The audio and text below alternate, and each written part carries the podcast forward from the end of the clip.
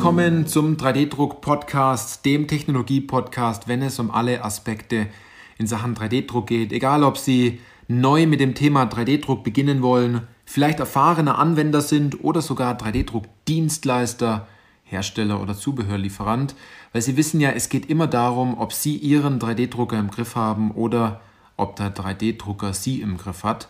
Ähm, ich bin Johannes Lutz und ich freue mich auf diese Podcast-Folge, weil diese Podcast-Folge den Titel trägt Der Start oder Startschwierigkeiten bei 3D-Druck. Und ich bin zurzeit mit vielen Leuten auf LinkedIn in Kontakt. Wir schreiben gerade viel mit Anwendern auf LinkedIn. Vielleicht sind Sie einer der Anwender, die hören jetzt, Sie hören jetzt auch den Podcast.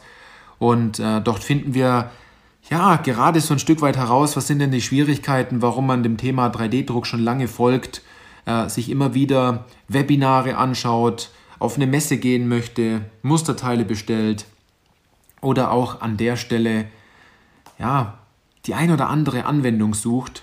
Aber man ist immer wieder an diesem Punkt, dass man sagt, uns interessiert das, aber wir wissen nicht, wie wir starten sollen. Und wir brauchen jemand, der uns unterstützt, denn wir wissen nicht, was wir genau machen müssen. Ich weiß nicht, wo man das genau machen muss und ähm, wie man vor allem damit beginnt. Man hat keine Antworten auf Fragen, man weiß nicht, welcher Drucker der richtige ist. Man glaubt, ja, dass das Offensichtliche vielleicht gleich Metall-3D-Druck ist, weil man vielleicht auch selber einige Metallteile im Einsatz hat. Man traut sich andererseits an das Thema Kunststoff-3D-Druck vielleicht nicht ran, weil man früher die Erfahrung gemacht hat, ähm, dass die Bauteile vielleicht schnell brechen oder eher fürs Thema Prototyping sind. Also ist die Frage immer, wie macht man es richtig? Und keiner im Unternehmen hat hier eine gute Antwort darauf. Und da möchte ich Ihnen ein Beispiel aus einer Potenzialanalyse geben, die wir in den vergangenen Wochen gemacht haben. Also das Unternehmen ist auf uns zugekommen und hat gesagt, äh, wir sprechen eigentlich schon seit drei Jahren über das Thema 3D-Druck. Jedes Jahr gehen unsere Mitarbeiter auf die Messe. Ähm, wir sind schon durch die Instandhaltung gelaufen und auch durch die Produktion und wir haben versucht, Anwendungen zu finden und alle waren im Endeffekt ratsam in der Hinsicht, dass, oder ratlos, dass man sagt, ja, wie machen wir es jetzt? Und dann war eigentlich jeder wieder an dem Punkt ganz happy, dass man sagt, gut, äh, dann lassen Sie uns in acht Wochen mal den nächsten Termin machen, ob jemand noch irgendetwas eingefallen ist. Und ähm, man hofft dann natürlich zu sagen, gut, hoffentlich äh, verläuft es wieder im Sande, hoffentlich fragt mich da keiner danach. Aber so 3D-Druck ist super spannend und ähm, Sie, Sie, Sie, Sie kennen den Gedankengang wahrscheinlich im Unternehmen dass man mit aller Gewalt etwa versucht, dort etwas zu bewegen, aber irgendwie hat man keine Angriffsfläche. Irgendwie setzt man den Hebel nicht richtig an. Man weiß nicht, wo man dran ziehen muss oder wo man drücken muss. Man ist an einer gläsernen Decke und sagt, ja, wie geht's denn da jetzt weiter? Und man ist nahezu schon fast neidisch und gefrustet, weil andere Unternehmen da so erfolgreich sind. Und, und man selbst sagt, aber irgendwas hält mich noch zurück, ich bin da blockiert und alle anderen sind auch blockiert und äh, gut, das Thema 3D-Druck, das lassen wir. Ne? Es gibt aber auch zwei Wege dafür. Ne? Und so war es auch bei diesem Unternehmen, denn die haben auch versucht, etwas zu finden. Die haben vielleicht ein, zwei Punkte gefunden und dann standen sie wieder vor der Frage, was machen wir denn jetzt? Und vor allem, ist es überhaupt richtig, was wir machen? Haben wir an die richtigen Stellen geguckt? Investieren wir vielleicht viel Geld in etwas, was wir in vier, fünf Jahren total bereuen? Also es war der ganz, ganz große Faktor, ich habe Angst davor, dass ich ein lautes Nein von meinem Kunden höre, in der Hinsicht, dass die Teile nicht gut genug sind, oder dass man an der Stelle ist und sagt, Scheiße, ich habe da in den letzten zwei Jahren eine große Fehlentscheidung getroffen. Ich habe Hunderttausende von Euros in den Sand gesetzt. Ich habe meine Mitarbeiter damit beschäftigt. Wir sind da richtig verbrannt, was das Thema 3D-Druck angeht. Und am besten denkt man gar nicht darüber nach, weil es schon fast so schlimm ist, dass man sich denkt, oh Gott, ja, der Drucker, der steht da auch irgendwie rum. Und man versucht dann mit aller Gewalt, mit der falschen Maschine für die falschen Anwendungen Teile zu machen und dann funktioniert das Ganze nicht und man schützt sich sozusagen oder man schützt seine Kollegen und seine Kunden davor, schlechte Teile zu liefern, weil man damals die falsche Technologie im Endeffekt gewählt hat. Und ja, versucht hat, vielleicht schnell was zu machen, aber das keinen, auf keinem nähr, nährbaren Boden gefallen ist. Und diese Sorge hatte dieses Unternehmen auch, das wir dort äh, beraten haben. Und da gab es aber auch noch viele Kleinigkeiten, warum es dann nicht weitergegangen ist. Das ist so, als wenn sie ein großer Elefant wären und sie haben vorne an ihrem Rüssel einen seidernen Faden und dieser Faden im Endeffekt, der so, so, so wirklich ganz dünn ist, den man mit ein bisschen Kraft zerreißen kann. Und dieser kleine Faden, der ist festgeknotet an einem ja, ganz winzig kleinen Ast, der im Boden steckt. Und man sagt, ich kann mich nicht frei bewegen, ich bin gefesselt von etwas.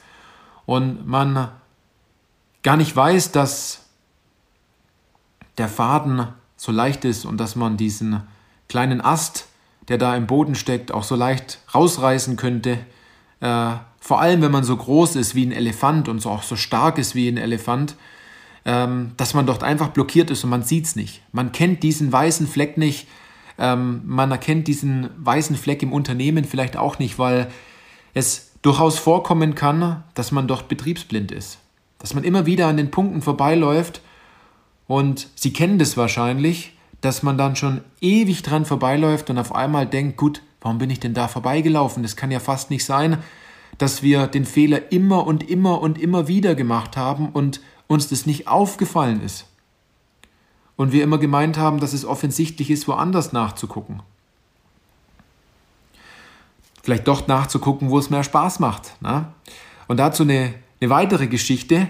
Ähm, als Beispiel, Sie sind mit Ihrem Auto unterwegs in äh, der Abend, in der Dämmerung, es wird schon langsam dunkel, Sie fahren in eine, in eine Ortschaft und äh, Sie fahren da vorbei an dieser Bushaltestelle und an dieser Bushaltestelle, da krabbelt jemand auf dem Boden und sucht etwas. Und Sie haben sich gedacht, da sind Sie jetzt mit 50 Stundenkilometer vorbeigefahren. Ja, was, was macht denn der Mann da? Braucht er eventuell Hilfe? Was ist da los? Sie drehen um, parken an dieser Bushaltestelle und fragen diesen, diesen Mann, der da auf dem Boden etwas sucht und fragen, ja, sag mal, was ist denn los? Brauchen Sie Hilfe? Kann ich Sie unterstützen? Es ist dunkel. Haben Sie was verloren? Und der Mann, der an der Bushaltestelle irgendetwas sucht, der sagt, ja, ich habe meinen Schlüssel verloren und äh, ich, ich, ich kann nicht heimfahren, weil ich brauche ja meinen Schlüssel und mein Auto steht da hinten und ich habe keine andere Möglichkeit. Ich habe noch einen weiten Weg vor mir. Aber ich habe meinen Schlüssel verloren und ich komme nicht heim. Und sie entschließen sich dazu zu sagen, gut, sie wollen ja auch, dass der Mann nach Hause kommt, dass die Frau sich keine Sorgen macht, die Kinder sich keine Sorgen machen und äh, sie helfen dem. Ja? Sie helfen dem zu suchen. Und sie suchen dann eine halbe Stunde ringsherum um diese Bushaltestelle. Und äh, zum Glück ist auch diese Bushaltestelle ausgeleuchtet mit, mit einer Straßenlaterne. Und dann, dann kommt es ihnen auf einmal und sie sagen, ja sag mal, wir haben jetzt die ganze Bushaltestelle abgesucht und der sucht schon zum zehnten Mal an der gleichen Stelle. Sag mal, wo hat denn der seinen Schlüssel überhaupt verloren? Sie fragen den dann und sagen, sag mal, wo haben Sie den Schlüssel denn verloren? Wir suchen hier schon seit einer Stunde und wir haben alles abgesucht, so klein kann der Schlüssel doch nicht sein. Und dann kriegen sie die Antwort, ja, eigentlich habe ich den da hinten verloren im Dunkeln, aber hier bei der Straßenlaterne macht es viel mehr Spaß zu suchen. Und ich sehe ja dann auch was. Also meistens liegt das Problem ganz woanders. Sie haben es vielleicht jetzt an dieser, dieser Geschichte, Geschichte erkannt und so war es auch bei diesem Unternehmen, wo wir die Potenzialanalyse gemacht haben. Die waren technisch super fit, das Unternehmen. Die, die haben traumhaft gute Mitarbeiter. Die Mitarbeiter waren motiviert. Die haben die Inhalte angeguckt, die wir denen gegeben haben. Die haben die Checklisten ausgefüllt, die wir denen gegeben haben. Die waren sehr gesprächsfreudig in den, in den Gesprächen, die wir hatten über Microsoft Teams. Die haben Bauteile in die Kamera gehalten. Aber es gab etwas, das die blockiert hat. Und das war dieser Punkt, ich möchte es von Anfang an richtig machen.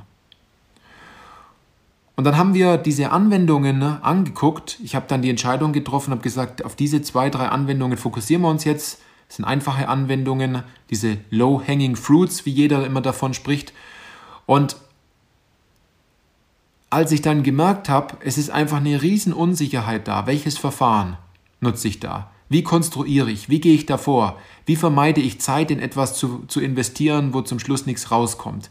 Der größte Faktor war einfach, ich brauche jemand, der mir Sicherheit gibt in dem, was ich tue, damit ich auch danach bei meiner Geschäftsleitung gut dastehe und sage, ich habe was umgesetzt, das hat funktioniert.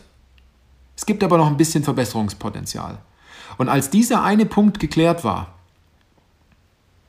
dass man einen Weg hat, wie man von der Anwendung zu den ersten Bauteilen kommt und dass man sich auf diesem Weg sicher fühlt, dass man dort einen Berater dabei hat, der sagt, ähm, konstruktiv sollte man hier und da etwas verändern. Am besten ist es, dieses Material zu wählen, mit dieser Technologie, wegen der Auflösung, etc., etc., etc. Sie kennen, die, Sie kennen die ganzen Themen. Und man ein gutes Gefühl hat dabei, alles geprüft zu haben, dass die Anwendungen auch gut, ist, gut sind. Dass es sich, ja, dass man sich rechtfertigen kann dafür, 200, 300 Euro in Musterteile zu investieren. Und es war aus meiner Sicht schon fast irgendwie komisch, weil ich kenne die Situation, also ich kenne die Situation natürlich, aber ähm, für mich ist das ganz normal. Äh, und ich habe da auch langsam auch gar kein Verständnis mehr dafür, dass man da so lange rumdruckst. Dann ging es auf einmal ab in diesem Unternehmen. Dann haben die Anwendungen gefunden, dann haben die additiv konstruiert und zwar mit den Punkten, mit den einfachen Punkten, die ich denen da mitgegeben habe. Man hat dann Anwendungen nur noch besprochen, um sich kurz rückzuversichern, hat man nicht irgendetwas vergessen und macht man doch das richtige Investment. Und das war im Endeffekt bei dem Unternehmen der ausschlaggebende Punkt, dass man einfach jemand brauchte, der da drüber schaut. Und der aber auch einem die mögliche Freiheit gibt zu sagen, gut, ihr seid in dem Kunststoffthema tiefer drin, ihr verarbeitet selber Kunststoff, ähm, ihr kennt diese Kunststoffe an sich für eure Anwendungen durchaus besser, dann lasst uns den Kunststoff nehmen, den ihr für richtig haltet und ich äh, spreche mit euch darüber, welches Verfahren man dann dort genau einsetzt, und wie man das Bauteil so konstruiert, weil man kann aufgrund der Konstruktion natürlich auch immer eine Flexibilität reinbringen oder eine höhere Festigkeit, indem man richtig konstruiert an der Stelle. Also es war einfach diese große Unsicherheit, das, was ich mache, mache ich das richtig und äh, unterstützt mich jemand dabei. Und wenn es bei Ihnen auch so ist, dann wissen Sie ja, wo Sie sich melden sollten an der Stelle, dass wir das Thema mal durchgehen. Das ist aber nicht überall so, denn als Beispiel woanders in dem Unternehmen kann es auch sein, dass vielleicht das Team nicht zusammenpasst und man dort ein, zwei Punkte lösen muss, damit das Team gemeinsam agiert und dann umsetzt.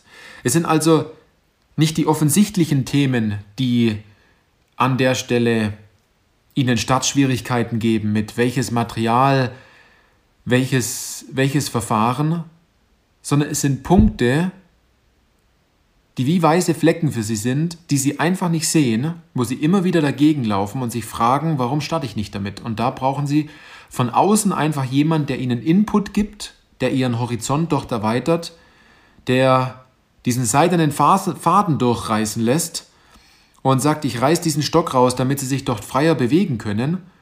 Oder der zu ihnen sagt, ich hole eine Taschenlampe und wir suchen jetzt genau dort, wo, die, wo sie diesen Schlüssel verloren haben anstatt dort zu suchen, wo es nur angenehm ist. Also, in der Hinsicht, wenn Sie dort jemanden brauchen, wenn Sie einen klaren Plan brauchen, der Ihnen diese zwei, drei Punkte aufdeckt und wenn es nur diese zwei kleinen Punkte sind, dann sind es diese Punkte, die Sie davon abgehalten haben, Zeit und Geld einzusparen, innovativer zu sein und endlich eine Frage auf die Antwort zu haben, was ist, wenn Sie 3D-Druck nicht einsetzen? Was kostet es Sie, wenn Sie noch weiter glauben, diesen einen Punkt, den Sie eigentlich nicht sehen, dann irgendwie erahnen zu können. Also darum geht's. Das wollte ich Ihnen in dieser Podcast-Folge heute mitgeben. Die Startschwierigkeiten sind nicht meistens die, die offensichtlich sind, sondern es sind diese Themen, die Sie vielleicht selber gar nicht erkennen, wo Sie immer wieder dagegen laufen. Und ich möchte nicht, dass Sie da dagegen laufen. Deswegen mache ich ja diesen Podcast und biete Ihnen daher natürlich auch aktiv Hilfe an, ähm, damit, Sie, damit Sie dort weiterkommen. Also das ist von meiner Seite aus nur ein sehr aufmerksames Interesse, jeden jede Woche eine neue Podcast-Folge mit einem passenden Thema rauszubringen. Für Sie, äh, für, die, für die Hörerinnen und Hörer hier. Also in diesem Sinne, machen Sie es gut und bis zur nächsten Podcast-Folge.